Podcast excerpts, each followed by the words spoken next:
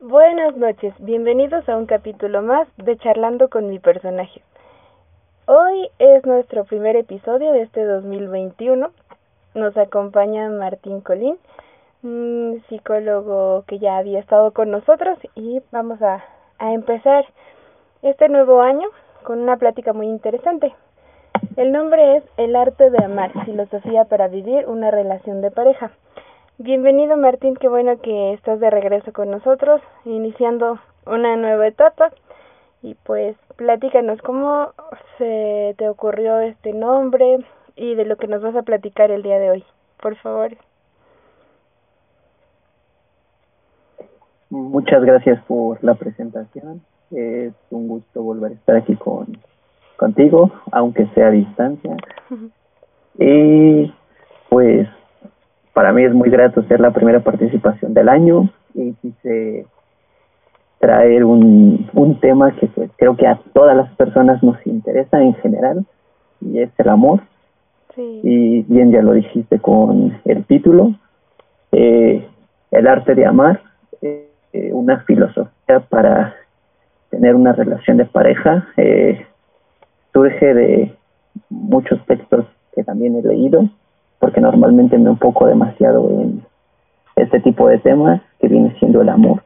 Es un tema que, que me interesa mucho y me fascina eh, poder este, transmitir los conocimientos que he adquirido de este tema a las demás personas, pues para que ellos comiencen a, a desarrollar su propia filosofía sobre este tema tan complejo que es el amor y pues puedan emplearlo en su vida. Entonces, creo que es un tema que en lo personal será fascinante para quien me escuche y pues espero sea del agrado de todos para poder iniciar. Estoy segura que así va a ser. Como lo mencionas, es un tema que a muchos nos llama la atención. Es difícil crear un concepto y es, es muy interesante conocer una perspectiva nueva. Entonces, pues el micrófono es tuyo. Te dejo que nos platiques un poco del tema y al final charlamos. ¿Qué te parece?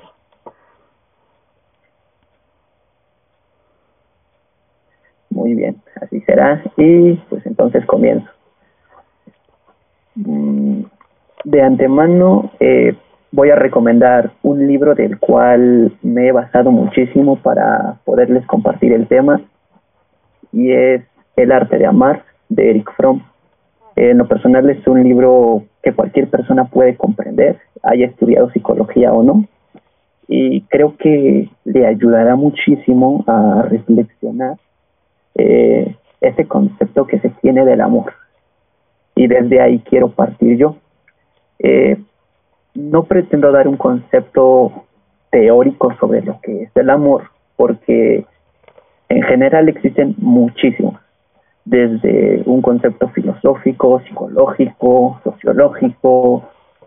En general el amor es un tema muy complejo, pero eh, voy a partir yo de esta idea que plantea Eric Fromm en su libro.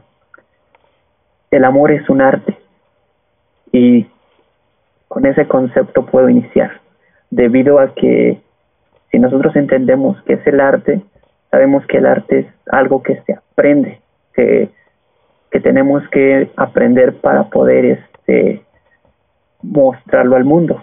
Y así prácticamente yo considero que es el amor.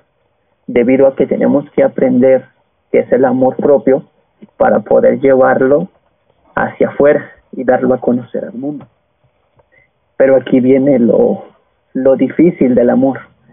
Cómo gestamos el amor nosotros de dónde surge nuestro concepto pues partiendo desde principios psicológicos y para ser más exactos, psicoanalíticos, entendemos que el amor, eh, ya siendo uno adulto, eh, se desarrolló debido a los vínculos que nosotros eh, tuvimos en la infancia, en este caso con, con nuestros padres o con las personas cercanas a nosotros debido a que a través de ellos nosotros concebimos el mundo y concebimos las ideas que muchas veces pues rigen nuestra vida. Entonces el amor lo aprendemos. Por ejemplo, hay un texto muy bueno que se encuentra en una de las obras de Melanie Clay, que se llama Amor, Culpa y Reparación. Es el primer libro de cuatro que tiene ella. En ese libro habla de, de un caso. El caso es de un niño que se cuestiona todo durante su infancia y lo interesante de ese caso es que él está concibiendo ese concepto de amor desde dos puntos, desde el del padre y desde la madre. Este caso es muy interesante porque te hace ver cómo nosotros desde pequeños construimos nuestros propios conceptos y que cuando ya se es adulto, eh, esos conceptos que alguna vez construimos, los cubrimos con ideales, con ideas o incluso con aspectos que ya ni siquiera son parte de nosotros. Ya tienen una influencia más abstracta de lo que vivimos en la infancia. Un, un ejemplo que rescato de, de ese caso de Melanie Klein es que, por ejemplo, el niño eh, le pregunta a su madre sobre la existencia de Dios y la madre le dice que no existe, mientras que el padre le dice que sí existe. Y un día su hermana este, le dice a, al niño que le pregunte la hora a alguien, porque no saben a qué hora es. Y el niño le dice de forma muy interesante a su hermana que si le pregunta a un hombre o a una mujer, y la hermana le responde que no importa quién sea, y el niño lo único que hace es decirle, claro que importa, porque una mujer te puede decir una cosa y un hombre otra. Entonces, eh, para mí, haber leído eso fue entenderlo incluso desde el amor. Cómo nos enseñan, en este caso, las figuras masculinas, que es el amor. Cómo nos enseñan las figuras femeninas, que es el amor. Cómo lo aprendemos, cómo lo desarrollamos y por qué lo desarrollamos de esa manera cuál es nuestro propósito de visualizar el amor desde ese punto. Entonces, ya dejando un poquito de lado la infancia, ya cuando uno es adulto, pues obviamente necesita eh, dejar esos vínculos familiares y empezar a generar vínculos fuera de la familia. Es aquí donde, bueno, es un cliché en la psicología porque a veces las personas suelen decir que mm, se busca al padre, a la madre. No siempre es así. A veces uno siendo hombre no necesariamente busca a la mujer. O en este caso con la mujer, no siempre busca al padre. A veces uno puede buscar eh, no solo esa figura que nos faltó, sino también esa figura que, que nosotros eh, aprendimos a construir y que de adultos queremos encontrar cuando a veces mm, tal vez solamente es una idea, no es real. Entonces aquí ya viene como lo complicado de amar, porque pues la mayoría de nosotros, eh, debido a la personalidad que, que poseemos, va también a depender mucho cómo generamos los vínculos de pareja. Normalmente es complicado debido a que hoy en día eh, hay un concepto que lo digo y lo sigo sosteniendo y no me agrada, es esto de personas tóxicas. Porque si habláramos de tóxico, pues todos somos tóxicos, porque cada uno de nosotros presenta rasgos que no le van a gustar a cualquier persona. Entonces, es aquí donde el amor se rige bajo una línea de, de lo normal, donde qué es lo normal del amor. Y es complicado porque, eh, bueno, hay casos donde eh, las personalidades que uno posee, en este caso la, la pareja, hombre y mujer, o el sexo que llegue a ser, eh, suele manifestar eh, ciertos rasgos que, que hacen que la relación no funcione. Y entonces es aquí cuando vienen muchas veces las preguntas de ¿realmente existe el amor o no existe? Yo considero que el amor realmente es el principio fundamental de cualquier ser humano. Y así como lo decía como Freud, quien no ama, enferma. Y quien ama, pues obviamente también puede enfermar. porque al final el amor nos cura y nos destruye. El amor gira en torno como a esta ambivalencia, ¿no? De odio y en este caso amor, debido a que eh, como somos seres humanos, normalmente nos, estamos este, aprendiendo a, a, mover sobre las líneas de lo que podemos y no podemos hacer. Es como una introducción de, de esto, ¿no? De, del arte de amar, del por qué nos cuesta amar. Y creo que el concepto base de esta obra de Fromm es el de separatividad, que tiene que ver con que una persona eh, aprenda a deslindarse de, de vínculos, es decir, que aprenda a convivir consigo mismo, que aprenda a conocer quién es, para que no necesariamente busque vínculos en los que va a intentar él llenar esos vacíos que presenta en su vida. De esa manera no va a tener a la persona solo para llenar ese hueco, no va a aprender a identificar por qué tiene a la persona, por qué busca una relación de pareja, porque normalmente sucede que a veces las personas nos dejamos llevar por el enamoramiento y creemos que quien llegó a nuestra vida es la correcta, cuando a veces no es así. No siempre funciona de la misma forma. Todos somos distintos en ese sentido, pero a veces el enamoramiento pues nos entorpece y al suceder esto pues mm, el amor no nos alimenta, al contrario nos comienza a destruir. Es lo trágico del amor, pero si nos basamos en toda la historia del ser humano, entendemos que desde el principio de la existencia el amor siempre siempre ha sido un tema polémico porque la mayoría de las personas en toda nuestra vida cotidiana uh, escuchamos eh, cosas del amor, ya sea en música, películas, libros, en donde quiera. Hay cosas sobre el amor y el desamor. De hecho, es como de lo que más se mueve en la vida. Entonces, de aquí esta idea, ¿no? ¿Cómo armamos una filosofía para poder vivir en pareja? Entendiendo que el amor es un arte que se tiene que aprender pues creo que en primer punto lo necesario y es de cliché es conocerse uno mismo. Es lo más difícil porque mm, normalmente de dónde partimos y a veces ni siquiera sabemos quiénes somos. Entonces, la base es conocerse a sí mismo. Es el primer punto, es necesario para que uno pueda aprender qué es lo que quiere cuando está solo, qué es lo que siente cuando está solo.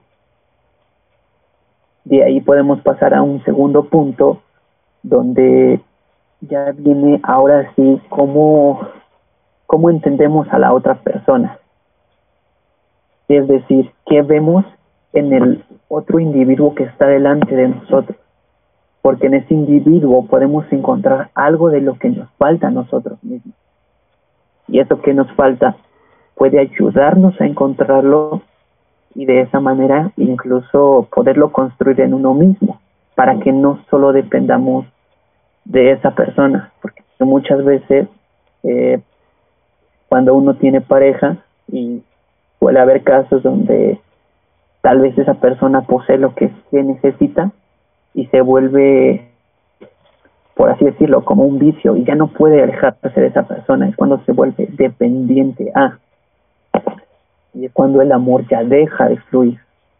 Otro aspecto y un tercer punto importante sería eh, el compromiso. Y por compromiso me refiero al compromiso que tiene uno mismo de atreverse a mostrarse tal cual es.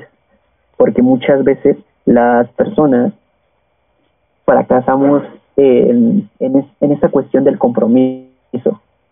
Porque queremos que la otra persona se comprometa en una relación cuando nosotros no somos capaces de estar dentro de esa relación. Entonces el compromiso, el comprometerse a aceptar que tenemos que atrevernos a permitir que la persona vea quiénes somos, que desnudemos un pedazo de nuestra alma sin, sin temor a que estamos, que nos van a destruir, porque también de eso se trata a veces el amor, de aprender, que no todo va a ser bonito como te lo pintan en una película o en una canción. Se trata de aprender para poder comprometerte, porque muchas veces pasa que encontramos personas en la vida que, se cierran demasiado y algunos por más y más que luchan para que la persona les haga caso, pues de ninguna forma se puede. ¿Por qué? Porque las personas, pues, en este caso, eh, como lo dice, ¿no? Ya han sufrido tanto que pues prefieren evitar el amor. El cuarto punto eh, para una filosofía de del amor podría ser que la persona aprenda a vivir el amor desde la experiencia de un niño, porque los niños, como lo manejan la mayoría de las teorías psicológicas, conciben el mundo desde el aprendizaje, desde lo curioso, desde el no saber, y eso estaría perfecto para un adulto. No colocarle un concepto al amor, atrevernos a aprender de una nueva manera el amor, a saber que el amor no solo es estar en pareja, el amor todavía va más allá de una pareja, de una familia, de uno mismo, el amor es, es una fuerza que mueve muchísimo más. Entonces, aprender a amar como un niño sería una base interesante para, ver cómo las personas vuelven a experimentar el amor, cómo lo viven, cómo lo sienten. Yo recuerdo que, que, que una vez le pregunté a, un, a una pequeña que ella qué era lo que entendía por amor y ella me dijo que solamente era como esa, ese pequeño cosquilleo que te da en la pancita y te hace sonreír. Entonces, palabras simples que se vuelven metafóricas te permiten asimilar que el amor no solamente es un beso o un abrazo, son sensaciones, son expresiones que mueven muchísimo a los seres humanos. Entonces, de estos cuatro puntos que acabo de mencionar, podríamos comenzar a construir nosotros una, una propia filosofía para, para poder amar, para poder atrevernos a, a olvidar eh, esa construcción tal vez hasta errónea que alguna vez llegamos a formar, porque muchas veces nos vamos a dar cuenta de que a través de esa experiencia que hemos gestado de posibles experiencias negativas, eh, comenzamos a, visualizar una nueva experiencia de mejor forma. Por ejemplo, ya tropezaste 20 veces con la misma piedra. La 21 tienes que dejar de tropezar con esa misma piedra y hacer las cosas diferentes. No repetir el mismo patrón. Eh, de aquí incluso yo saco un concepto bastante interesante en la psicología y es esto de la repetición, de que la historia normalmente se repita, se repite, perdón. Y sí, suele pasar en nuestros vínculos. Al final a veces buscamos o repetimos siempre las mismas circunstancias, incluso en las relaciones de pareja. No lo sé, ya desde hace 10 años que uno tuvo una pareja, se va dando cuenta que, que todas han sido tal vez no iguales, sino que se caracterizan por algo similar. Y aquí viene esta noción como de han caracterizado por el sufrimiento de uno mismo. Y cuando ya uno empieza a ser consciente de la situación, pues puedes buscar la forma de no repetir la situación. Y aquí rescato una frase de Rafael Lechowski que dice, a quien quiero no me gusta, perdón, es a quien quiero no le gusto y a quien no quiero, pues me ama porque a veces suele pasar que queremos estar con alguien, pero esa persona no quiere estar con nosotros. Y quien nosotros no queremos es quien nos quiere realmente. Es lo complicado de amar, porque a veces solamente se queda en la idea de, pero ¿qué sucede cuando ya concebimos una idea bien hecha del amor y la podemos seguir retroalimentando con lo que estamos viviendo?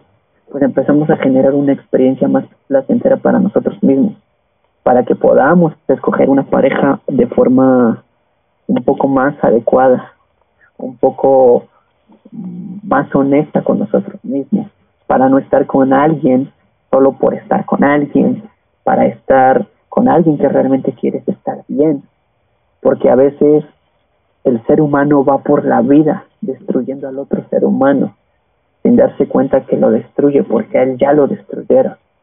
De ahí esta noción destructiva que tienen todos los seres humanos, de, de saber que lo que aman al final lo van a terminar destruyendo, porque así suele pasar. A veces es considerado decir que no hay final feliz porque no sabemos qué va a suceder. A veces los primeros meses con una persona son de lo mejor. De repente ya dicen por ahí, se acaba la chispa y todo se vuelve en tragedia. Y es como la cara B del amor. ¿Por qué? Porque siempre nos cuentan que el amor va a ser solo una experiencia agradable, pero nadie nos cuenta lo lo lo, lo oscuro de ese amor, lo, lo que suele suceder detrás de, de lo que nosotros no podemos ver, porque a veces lo mencionaba, el no conocernos de forma correcta impide saber cuáles son esos verdaderos deseos que tenemos ante el amor.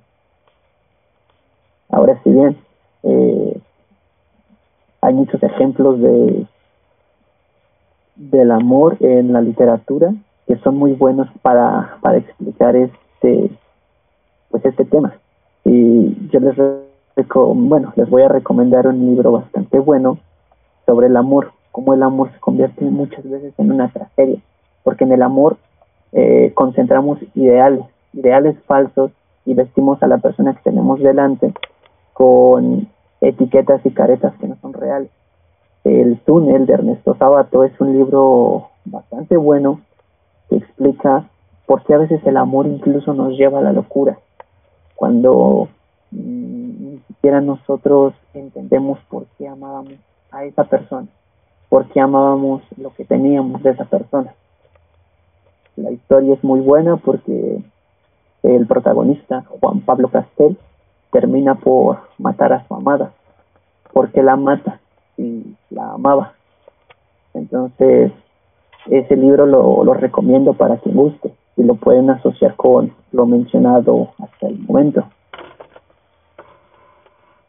Ahora, eh, hay algo que me gustaría compartirles y es una de las frases que que me ha hecho reflexionar muchísimo sobre, sobre el amor y es del libro del arte de amar de Eric Fromm y es la siguiente ¿es el amor un arte? en tal caso requiere conocimiento o esfuerzo o es el amor una sensación placentera cuya experiencia es una cuestión de azar algo con lo que uno tropieza y tiene suerte.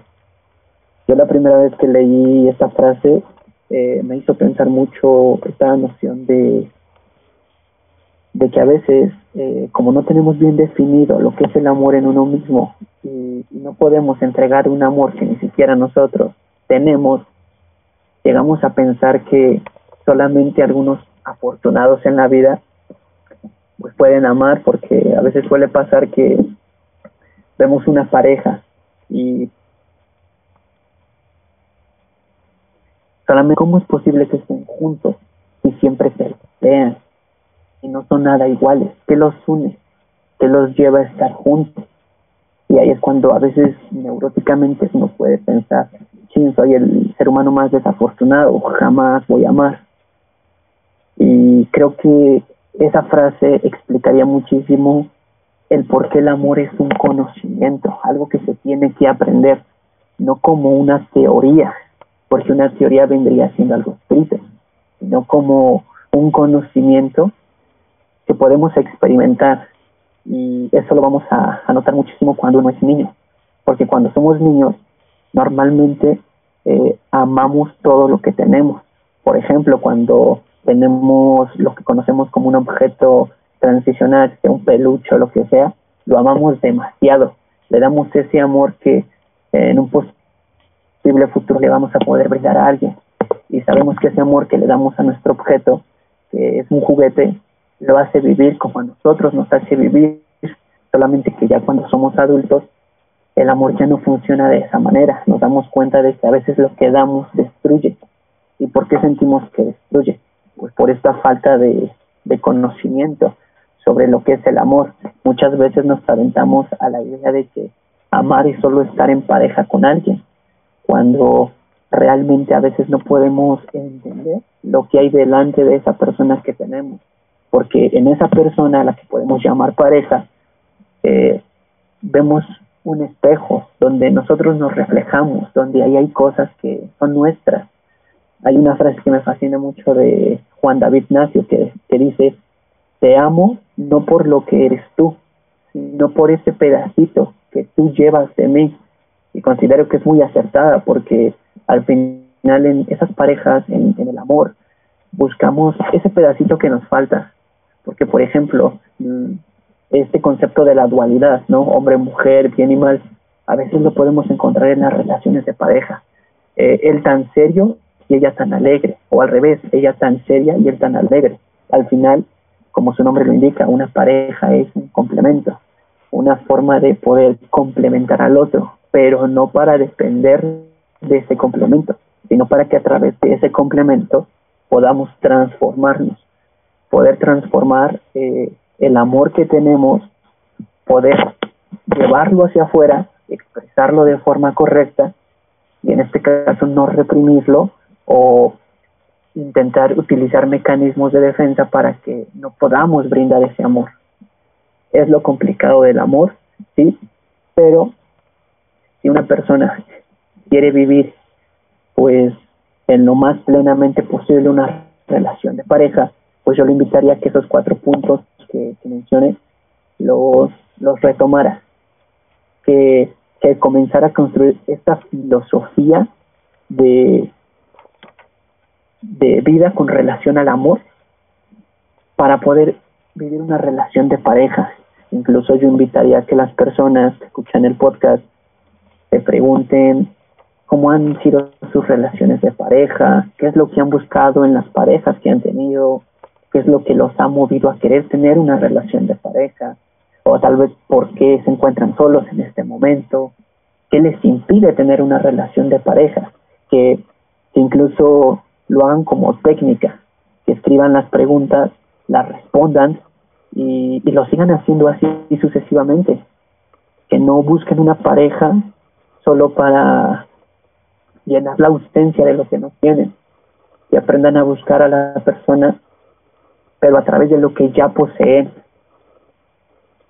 Y aquí empezar a visualizar que somos seres humanos y no solo somos objetos que podemos ir cambiando de estante por otro, que es a lo mejor más barato, más caro, que no, que delante de nosotros tenemos una persona a la que podemos amar, a la que podemos alimentar, a la que podemos hacer que trascienda junto a nosotros que, no solamente veamos que el amor es un puente hacia el otro, sino que entendamos que es un puente también hacia nosotros mismos. Porque si el amor eh, comienza a evadirse o lo quieren extinguir, pues lo único que tendríamos son personas, en este caso, parecidas y no más cercano a los zombies. Yo diría que eso lo complementa bien una frase de, de un artista que se llama Lírica Inversa, que dice, amar es anticuado para un alma liberal. Lo dice esta generación rota, pudriéndose en soledad, buscando corazones de Instagram para llenar sus pechos. Y a veces es tan acertado, ¿no? Que, que solo nos enamoramos, solo buscamos como lo estilizado, lo perfecto cuando ni siquiera sabemos si eso perfecto embona con nosotros o si eso perfecto es algo que existe. Porque a veces amar al complicarse, pues también nos induce a, transformarnos en seres que pueden ser desagradables, que nos lleven a la locura, que nos lleven a procesos muy destructivos. Los ejemplos, pues, grandes artistas que pues por amor se suicidaron o incluso hasta asesinaron. Es, es como que el amor mueve muchísimo al mundo, pero también destruye al mismo mundo. Entonces, para cerrar esta, esta presentación de El arte de amar, una filosofía para una relación en pareja, yo los invitaría muchísimo a que lean este libro, que es una base muy interesante sobre cómo nosotros podemos empezar a examinar el amor desde el punto que nosotros al, al momento tenemos y cómo podemos llevarlo a cabo en, en general para una vida futura, para que de esa manera empecemos a vivir el amor de forma plena y dejemos de sentir que el amor solamente duele.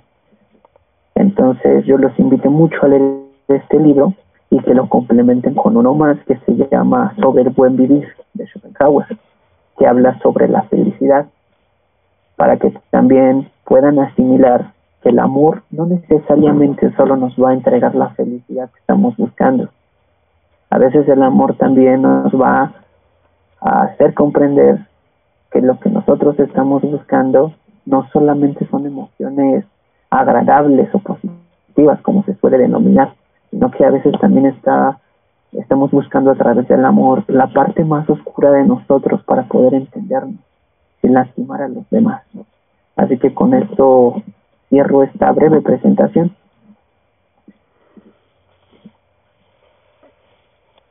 Y como siempre, con un montón de notas y muchas recomendaciones de lectura. Me, encantó. ¿Por dónde retomar? que rato te voy a mandar todas las notas que tome. Una vez más. Una vez más. sí, sí, sabía que esta que este tema iba a ser muy muy interesante y me dejó emocionada desde que me dijiste que lo estabas preparando con mucho entusiasmo. Eh, creo que sí hay muchas cosas que, que mencionar respecto a lo que nos estuviste explicando.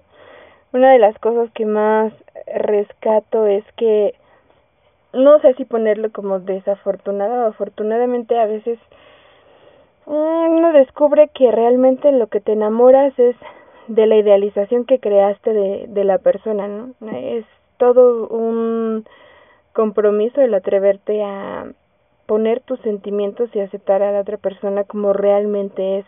Supongo que también es muy muy verdadera la frase del cantante, dice amar es anticuado para un alma libre de ahora actualmente no nos atrevemos a a involucrarnos realmente a, a conocer a la otra persona, que te quedas con los ideales de la sociedad, la mayoría de las veces, ¿no? Tienes que hacer esto, tiene que ser de esta manera, tienes que cumplir con ciertos pasos y si no ya sientes que fracasaste en el amor.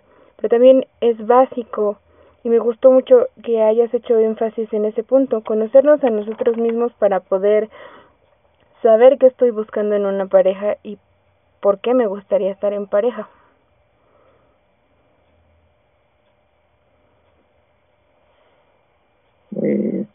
a lo primero que mencionaste de la idealización. Hay un libro que también para quien lo quiera buscar es muy bueno, es de un, de un cantante, se llama El amor en tiempos de la se llama Subse quien lo escribió.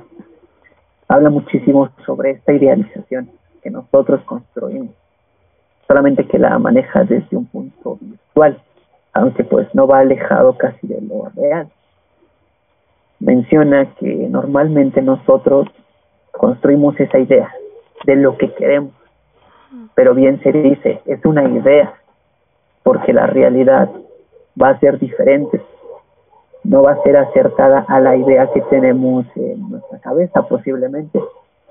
Por eso, eh,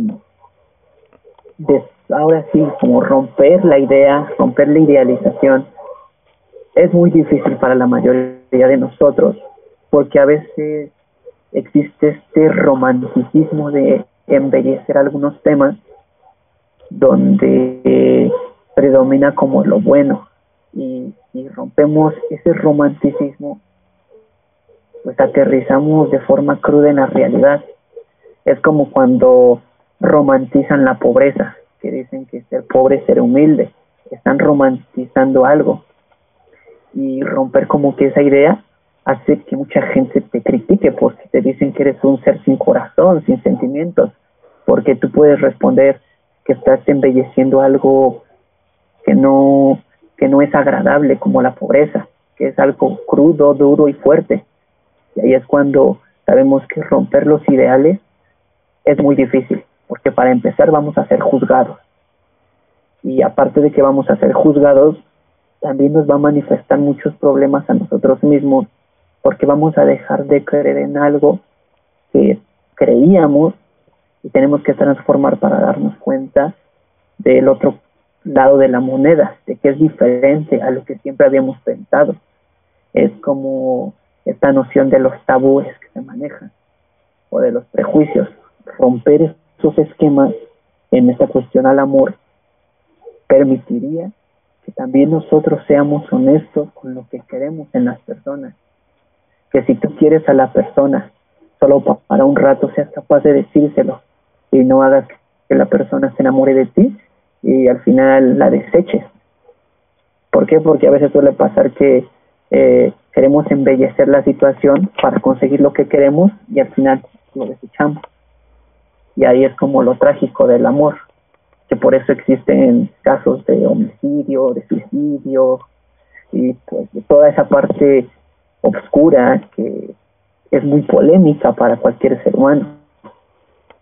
Y esta noción que manejo de del conocimiento personal es porque al final si sabemos lo malo y lo bueno de nosotros pues es más fácil que una persona pueda asimilar quiénes somos delante de él sin que le den lo que hacemos o lo que ve de nosotros. Porque la gente quiere ver siempre lo bueno pero nunca lo malo. Siempre quiere ver que la gente es adecuada a ti que puede presentarse bien delante de ti, pero no quieren ver la parte negativa como, ok, yo te puedo dar un amor, pero soy pobre, o yo te puedo dar un amor, pero tal vez estoy loco.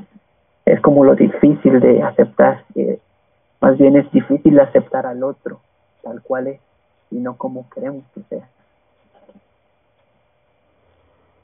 Aceptar al otro tal cual es. Sí, te digo, de ahí es la parte de uno no se atreve realmente a involucrarse en una relación de pareja. Apenas con esta época que terminamos en diciembre, me puse a analizar tanto cliché en las películas navideñas, ¿no? Como que tienes que terminar el año con una pareja. Es más bonito pasar Navidad cuando tienes una pareja. Y me pongo a analizar en qué momento uno dice, es más bonito estar en familia, es más bonito darte cuenta los logros y las cosas que puedes cambiar de tu persona. Es bonito sí estar en pareja, pero pues también es bonito estar con los amigos, contigo mismo. Entonces es cierto que algunos patrones de la sociedad pesan demasiado, incluso en la actualidad, ¿no? No sé si ya te había comentado que hace tiempo leía sobre eh, la transformación que ha tenido el amor de pareja al con el paso del tiempo. Y en un principio fue por cuestiones eh, como de beneficios con familias, se me fue la palabra. Bueno, es con, eh, con beneficios familiares, este, unir a las familias, los reinos y todo eso. Más adelante, pues uno comienza a elegir eh, sus parejas, con lo de los derechos de las mujeres, empiezan a, a quererlo hacer de manera por elección, o sea, de realmente sentirlo. Sin embargo, en la actualidad también ya no se cree tanto en, en ese concepto. Decías, bueno, comentabas tú que a veces pensamos que el amor no existe y que solamente estamos sufriendo porque atraemos ciertos patrones o nos fijamos en eh, personas con actitudes o, conductas similares. Sin embargo, al hacer consciente porque me estoy yendo hacia ese tipo de comportamientos, pues sí, uno es, eso está en mí, eso viene de mí. Al hacerlo consciente lo podemos transformar, pero no es nada sencillo. también quisiera mencionar que uno de los puntos claves para una relación de pareja debería ser la comunicación. He escuchado muchas veces eh, decir, ay no, es que no me atrevo a preguntarle, es que no me atrevo a decir, yo digo, pero ¿por qué? Se supone que si son pareja o lo quieres para pareja, deberías de tener esa comunicación y ambos decir qué es lo que te agrada, qué es lo que no te agrada para poder fluir en ese camino juntos. Entonces sí, sí nos falta demasiada comunicación, no solo en pareja, creo que también como seres humanos en cualquier tipo de relación, no sé qué opinas. Sobre la comunicación, eh, claro, es una de las bases fundamentales para, para construir una relación, ya sea en pareja, de amistad, familiar, porque la comunicación pues es un puente, es un puente a través de la palabra, a través de la expresión, a través de, de lo que podemos ver. Entonces, si nosotros bloqueamos la comunicación, pues rompemos ese puente y ya no podemos eh, acceder hacia lo que estamos viendo en la otra persona. Nosotros estamos aislando que nos conozcan. ¿Por qué lo hacemos? ¿Acaso nos da miedo que vean algo que, que nosotros no queremos ver en nosotros? Entonces, saber cómo comunicarte, emplearlo de forma en la que uno pueda asumir quién es y quién es el otro, pues permite una base fundamental para comunicarse, incluso generar algo que a la mayoría de los seres humanos nos falta, es la confianza, porque muchas veces en el ideal este de estar neurótico de temer que nos engañen, de que tal vez nosotros vamos a engañar, de que se va a alejar, de que lo que amamos se va a ir, pues nos hace querer evitar la comunicación. Incluso quien echa a perder los vínculos no es el mundo, es uno mismo, por el miedo que tiene a ser visto, a, que también incluso puedan ver al otro. Entonces, quien echa a perder una relación es uno mismo. Y esto surge cuando falta muchísimo conocimiento en esa idea, pero viejísima, de conocerte a ti mismo. Sí, eso me llegó mucho. sí, creo que es muy importante conocernos eh, y no tomar tantas eh, como que sugerencias de los debes de, ¿no? esas ideas de... Hay una frase en Cazadores de Sombras que dice, amar es destruir y ser amado es ser destruido. Pero no creo que sea tan fatalista esa frase. Creo que al tener el valor de, de conectarte, de presentarte ante un otro, puede ser una herramienta de crecimiento muy grata. No todo va a ser color de rosa, claro. Eh, en una relación de pareja siempre va a haber de todo tipo de, de experiencias, ¿no? Tampoco te quedes en las negativas, ¿no? Pero pero creo que sí sería romper ya los ideales y atreverte a conectarte con otra persona desde una verdad, desde mostrar esa vulnerabilidad porque no está no está mal, es permitirte conocer al otro con base a lo que tú ya conoces sobre ti. Mm, claro, incluso para eso que mencionaste, yo les recomiendo que escuchen eh, es una obra, sí es un libro, pero lo, adaptaron pues ahora sí a, un disco musical que se llama Quarcisus, el arte de desamar. Es la historia de, una infidelidad, donde el personaje eh, principal que se llama Quarcisus eh, sufre la infidelidad y pues se vuelve loco, se deprime por lo que le acaba de suceder que, narra en, toda la obra, que está dividida en capítulos, eh, cómo va superando esta, esta situación tan crítica en su vida que, que lo destruye, que incluso piensa que, que amar no, no sirve de nada, porque está basado en un, en un hecho real del artista y te permite entender cómo para incluso amar tiene que haber una descreencia de lo que ya hemos amado, porque si nosotros eh, ya terminamos una relación de pareja que nos lastimó muchísimo, pues lo ideal no sería de inmediato ir a buscar a alguien que su, bueno,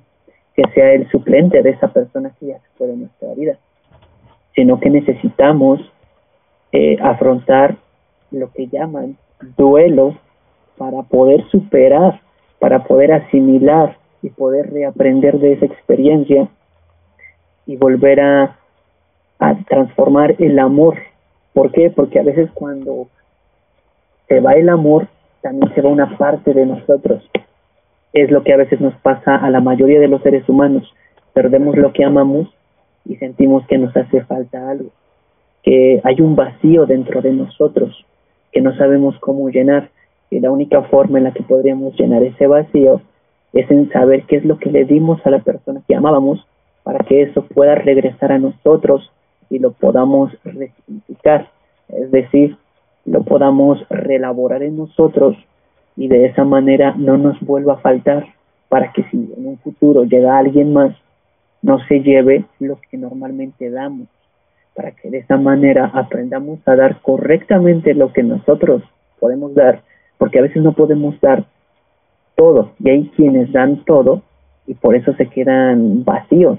Son estas personas que sufren muchísimo en el amor y creo que a muchas personas suele suceder, bueno, suele sucederle que cuando ya se sienten vacíos es como cuando les da este bajón de que ya no quieren trabajar, estudiar, vivir, empiezan a pensar que su vida ya no tiene sentido. ¿Por qué? Porque pues perdieron lo que amaban, perdieron lo que movía realmente su vida y lo perdieron porque era algo que realmente no les pertenecía al 100% a ellos. Porque si fuera realmente bien de ellos, cuando se va la persona, esto tendría que regresar a nosotros poco a poco en un proceso de duelo, de afrontamiento, para jamás eh, sentirnos tan vacíos, sentir que ya hemos perdido mucho e inclusive aceptar lo nuevo venga como venga, pero sin hacer miramientos a esa persona del pasado, sino hacer miramientos al presente con nosotros mismos y con lo que queremos de la otra persona, para no vestirla igual que la que anteriormente había llorado. Digamos que vivir una transformación, ¿no? Sí va a ser algo doloroso una ruptura, pero aprendes a transformar la manera en la que te relacionas con las personas.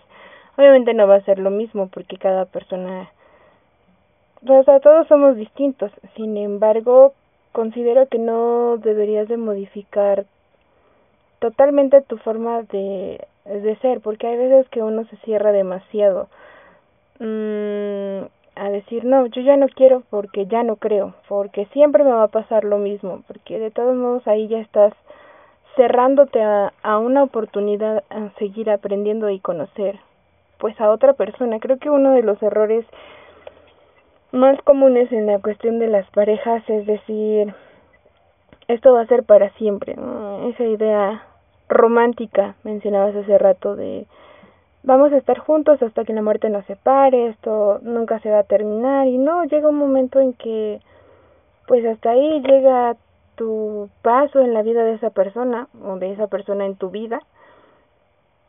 Y sí, la ruptura va a doler mucho, va a ser una transformación, pero tomarte de, de personas, de amigos, de actividades para no no dejarte ir, porque no, eso sí, no debemos de poner todo en, en, en otra persona, hablando de, de dependencia, lo que mencionabas de los rasgos que actualmente se denominan tóxicos, sin embargo creo que tienen nombres, ¿no? Dependencia, celos, apego.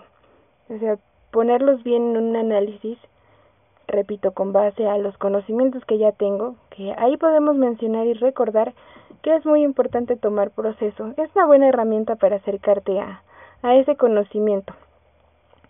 Entonces sí es, es atreverse, pero con bases y con ¿cómo lo podríamos decir? Sin idealizaciones y con verdad. En este caso sería sin idealización. Sí, porque para poder transformarnos, lo que tendríamos que hacer es entender el aprendizaje, pues, para poder eh, asimilarlo como metafóricamente, como una experiencia de sabiduría, pues tendríamos que aprender que hay que desaprender lo que erróneamente nos rige, lo que erróneamente nos hace a veces ser nosotros. Entonces, aquí viene este proceso de transformación personal, donde eh, la persona, sea hombre, mujer, va a empezar un proceso de aprendizaje propio para poder eh, reestructurar la mayoría de las cosas que hay en su vida y darle una nueva dirección. Y a través de esta modificación pueda ser alguien más. ¿En qué sentido? En que sea una mejor persona en lo posible para él, que se sienta mejor consigo mismo, que se sienta mejor con sus propias decisiones y que pueda definir qué es él, que se siente esa persona, que a lo mejor en el pasado, digamos, era una persona súper celosa y que hacía berrinches cuando su pareja no le hacía caso. Tal vez de eso aprende y, y ahora ya no es eso, ya no es una persona berrinchuda ni celosa. Ahora empieza a comprender que su pareja también necesita tiempo, que su pareja necesita espacio. Y ahí es donde vendría esta idea del compromiso. Se compromete a aceptar la confianza que tiene con la otra persona para prevalecer su propio vínculo para que su vínculo se alimente, se nutra y no termine en tragedia o no termine mal para uno o para otro, sino que pueda ser un vínculo donde ambos puedan ser recíprocos uno del otro. Me agrada, es cierto. Supongo que también es cuestión de, de tiempo, ¿no? Darte ese, ese espacio para conocer a la otra persona. Bueno, jamás lo vamos a terminar de conocer. Si a nosotros mismos es todo un proceso, pero no llevar las cosas tan rápido desde una necesidad de nada más tener pareja porque creo que es lo que necesito en este momento. Decía hace poco con un amigo, es importante, ok, no va a ser tu mejor amigo, pero sí de una amistad, conocer a la otra persona, de ahí puede surgir un sentimiento y saber si te gustaría involucrarte realmente o no, conociendo ya un poco de sus defectos, porque eso viene también de la aceptación. Ok, no me gusta mucho esto, pero sí me gusta convivir con él, y vas aceptando también esas características que podrían considerarse defectos desde tu forma de pensar. Incluso si la otra persona te acepta, pues ya ahí van. Y viene ese compromiso a comenzar una relación de pareja. Pero en la actualidad yo en lo personal sí he visto que va todo muy rápido, incluso escuchaba hace poco un, video que comienzan y después parece que ya son novios, pero les da miedo, insisto, lo de la comunicación, preguntar qué somos por temor a que la otra persona se aleje. Entonces realmente ahí no hay un vínculo sólido, ahí nada más estás pues realmente viendo a ver qué pasa y entonces comienzan las cuestiones para comprobar lo que uno ya tiene la idea de que el amor es para sufrir, ¿me explico? Incluso el amor es como el recorrido de la tortuga y la liebre. Todos quieren ser como la liebre porque va un poco más rápido que la tortuga. Cuando a veces esa lentitud con la que va la tortuga le permite examinar un poco más el camino, le permite asimilar que se esconde detrás de ese camino para poder tomar decisiones que sean correctas y no lo perjudiquen. Mientras que la liebre ya avanzó, eh, saltó, brincó y hizo mucho.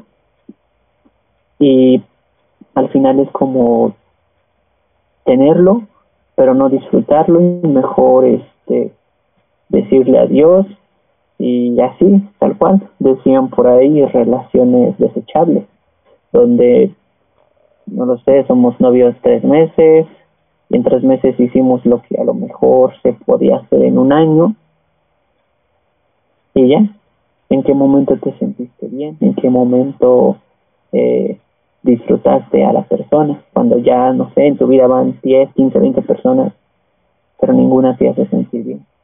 ¿Y por qué? Porque tú nunca te has sentido bien con lo que has aprendido de ti. Y aquí viene esta noción como patológica de cada uno. ¿Qué personalidad poseemos para convertirnos en, el amor en las personas que, en este caso hemos llegado a ser, porque hay personas que son demasiado narcisistas y estas se destruyen, solamente te, te, utilizan en el amor, o porque hay personas depresivas que a fuerzas quieren que tú seas el, el centro de atención de su vida, o porque hay personas obsesivas que pues su patología las lleva a que esa obsesión eh, vaya todavía más allá y se puedan perjudicar en cuestión a su propia vida, o porque hay personas que son las que omiten el amor, que serían rasgos psicóticos, ¿no? Que, el amor les pasa por aquí, por allá y ni siquiera les afecta. Entonces, sí, cada uno de nosotros es un mundo distinto, es un universo diferente, pero si queremos embonar, o más bien si queremos estar con alguien más, tendríamos que tomarnos el tiempo necesario. Y ahorita lo, lo, rescato de lo que dijiste tú, que es este convivir más con nosotros, porque a veces pasa que, en una sociedad que se está moviendo todo, pero muy, muy rápido, a veces decimos, voy a tener un día para mí, pero voy a postear que estoy en tal lugar porque es un día para mí. Pasa una hora y ya subí la foto en el lugar al que fui. Pasa otra hora y ya estoy compartiendo el lugar al que fui. No es que íbamos a tener un día para nosotros, pero se supone que es para desconectarnos un poco, para poder estar a solas, para poder estar con la persona que somos, para tener, por así llamarlo, una cita con uno mismo, para disfrutarnos, para reírnos, para llorar, para gritar, para hacer lo que queramos, pero en soledad, para que cuando vayamos al, de regreso hacia las personas, pues podamos disfrutar muchísimo más su compañía. Incluso este, este viaje de conocerse a sí mismo, yo les recomendaría que lean Así hablo Zaratustra de Nietzsche, que es un viaje muy profundo hacia los pensamientos de un alma tan solitaria, que justo cuando él aprende algo nuevo y diferente y se lo quiere compartir al mundo, pues viene esta típica noción de rechazar lo nuevo, de rechazar esa noción de que alguien se transforma, de que alguien ya no es el mismo de antes, de que ya no eres el mismo, eh, tal vez la persona que tomaba decisiones que, que te afectaban a ti y a los demás, que ahora ya puedes tomar mejores decisiones, que, que hagan que tu camino se fortalezca, que tu propio yo se fortalezca, que esa individualidad te permita crecer, pero que no haga que te olvides de los seres humanos, porque a veces pasa que eh, la idea de que un hombre es un fin para otro hombre viene de la idea de que a través de esas personas vamos a obtener beneficios. Que, por ejemplo, ya le hablo a esta persona para recibir un beneficio, cuando realmente tendríamos que ver que esos beneficios solamente son necesidades propias, que también podemos satisfacer nosotros mismos, conociendo bien qué vemos, qué sentimos, porque a veces ni siquiera nos soportamos a nosotros mismos, que nos desquitamos con los seres humanos que tenemos delante. Y ahí es cuando falla mucho la comunicación mutua. Yo los invitaría a que hagan ejercicios personales en cuestión a, la comunicación para que se conozcan más. Pueden escribir, bueno, hay un ejercicio de, escritura que es para sanar esas heridas de la infancia, donde tienes que escribir prácticamente en lo posible todo lo que recuerdes de tu infancia, lo bueno, lo malo, y tú vayas solo rectificando. Ok, aquí me pasó esto y desde que me pasó eso, me transformé en aquello. Pero de repente me pasó algo más y dejé de ser eso para volverme esto. Para que uno vaya recorriendo su propia historia personal y vaya reescribiendo una nueva forma de vivir, una nueva forma de existir para que al final cuando tal vez ya uno llegue a la muerte se sienta pleno, se sienta satisfecho de lo que vivió, de que se vaya con la cabeza llena de experiencias, sino que se vaya eh, de este mundo y se haya convertido en una persona que no haya sabido qué es sentir amor.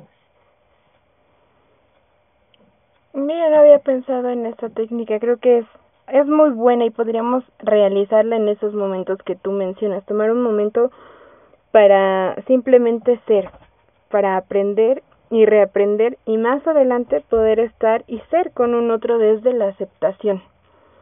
Me gusta ese punto para, digamos como para ir cerrando porque es un tema creo que muy extenso, hay muchas cosas que que podríamos analizar y mencionar, pero reitera la invitación. Yo sé, yo sé, ya lo habías dicho que vas a querer regresar con otro tema. Me encantaría darle continuidad o no sé si tengas tú alguna otra propuesta porque insisto es un tema que da para para otro ratote pero si no esto se va a extender como a tres horas claro estaría muy muy bien volver a trabajar este tema porque sí, sí es muy largo trabajarlo en este caso dependiendo de qué le gustaría saber a las personas en relación a, a este tema o a otro. Incluso me atrevo a decir que si las personas quieren que, que yo aborde algún tema lo puedo abordar. Me gusta abordar mucho los temas psicológicos filosóficos porque al final eh, a más conocimiento podemos entender lo que somos y a veces a menos conocimiento también sabemos quiénes somos, pero somos felices detrás de algo que tal vez nos está eh, ahorcando sin que lo podamos ver. A veces nuestra propia ignorancia nos, nos vuelve nuestros propios enemigos. Y cuando somos nosotros los enemigos de la persona que tenemos delante de un espejo, se complica mucho más porque le echamos la culpa al mundo, le echamos ese reproche de a mí la vida me castigó y no entendemos que también podemos dejar de castigarnos y evitar ese sufrimiento. Podemos transformar el amor que tenemos dentro para resignificar la mayoría de nuestras decisiones en la vida, escoger una carrera, amarla, escoger una persona, amarla, eh, coger tal vez incluso una actividad y amarla. Al final, emplear este concepto de amor no solo es amor de pareja, de besos y abrazos y todo lo que conlleva, sino que amar va más allá de, por eso lo decía Fromm, es un arte, es un arte que tiene que conocerse, aprenderse e incluso poner en práctica para que podamos vivir y no estemos muriendo en el intento porque a veces pasa que sí nos harta todo, pero hemos muerto un millón de veces, como lo decía Charpukowski, solo se vive una vez, pero se mueren demasiadas, porque de esas demasiadas veces que hemos muerto, pues hemos aprendido a hacer algo diferente, de esas heridas que hemos tenido, vamos sanando poco a poco para cerrar esas puertas. De esa manera, pues podemos estar bien con nosotros en lo que cabe y estar bien con ese pedazo de mundo que se extiende a nuestro alrededor.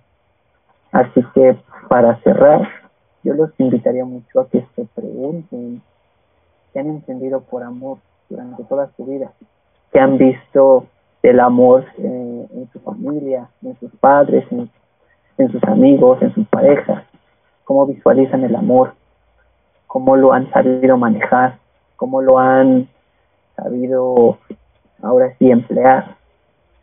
Al final, cada uno de nosotros va a tener un punto de vista diferente, pero siempre cualquier ser humano, sea quien sea, va a querer sentir amor sentir amor, para sentirse parte del mundo, para sentirse parte de que existe, para saber que es real Él. Y el amor es eso que nos puede brindar esa noción de existir. Así que creo que de mi parte sería todo. Es un tema para reflexionar, que abre muchísimas puertas, que a la mayoría nos deja con, con muchas dudas, pero yo creo que para incluso entender el amor podrían escuchar una canción que está basada en un cuento que se llama El viejo y el pajarillo de Rafael Echou. Pertenece a un disco que se llama El canto de amor a la vida. Que en general también los invito a escuchar ese disco completo, porque en todo el disco habla del amor. Eh, ninguna de las canciones toca temas más allá del amor, pero no del amor de pareja, sino ese amor que necesitamos encontrar en uno mismo. Y la metáfora de esa canción que acabo de describir es de que el viejo quería el, quería encontrar el amor, pero no lo encontraba. Y después encontró un pajarito y en ese pajarito encontró el amor que él buscaba y se da cuenta porque cuando él enferma se da cuenta que tanto él había buscado el amor fuera que siempre puso adentro. Solamente que no sabía cómo encontrarlo. Entonces el amor es una búsqueda una búsqueda para volverla un arte para poderla volver una filosofía de vida y no solo visualizar el amor como como algo que nos lastime sino como algo que nos haga vivir. Así que de mi parte esto sería todo. Muchas, muchas gracias. Me hiciste pensar, igual, para cerrar. Hace poco en una conversación, la clásica frase de, ya llegará cuando tenga que llegar. Y de esos momentos de iluminación dije, no, no va a llegar cuando tenga que llegar. Va a llegar cuando uno esté listo, cuando uno ya esté en conexión propia, cuando uno se sienta pleno y dispuesto para comenzar una relación de pareja. En ese momento, tú dices, estoy listo para hacerlo llegar a mi vida. Entonces, conózcanse, vivan ese proceso y también atrévanse a estar en una relación, a conocer a una pareja. Muchas gracias Martín por, por esta charla, por el tema, por la dedicación y pues espero que estés con nosotros muy pronto. Deseo que tengas un excelente año, sigamos en contacto aprendiendo de esta manera y muchas gracias también para todas las personas que nos han dedicado un ratito para escuchar este episodio. Que tengan una excelente noche.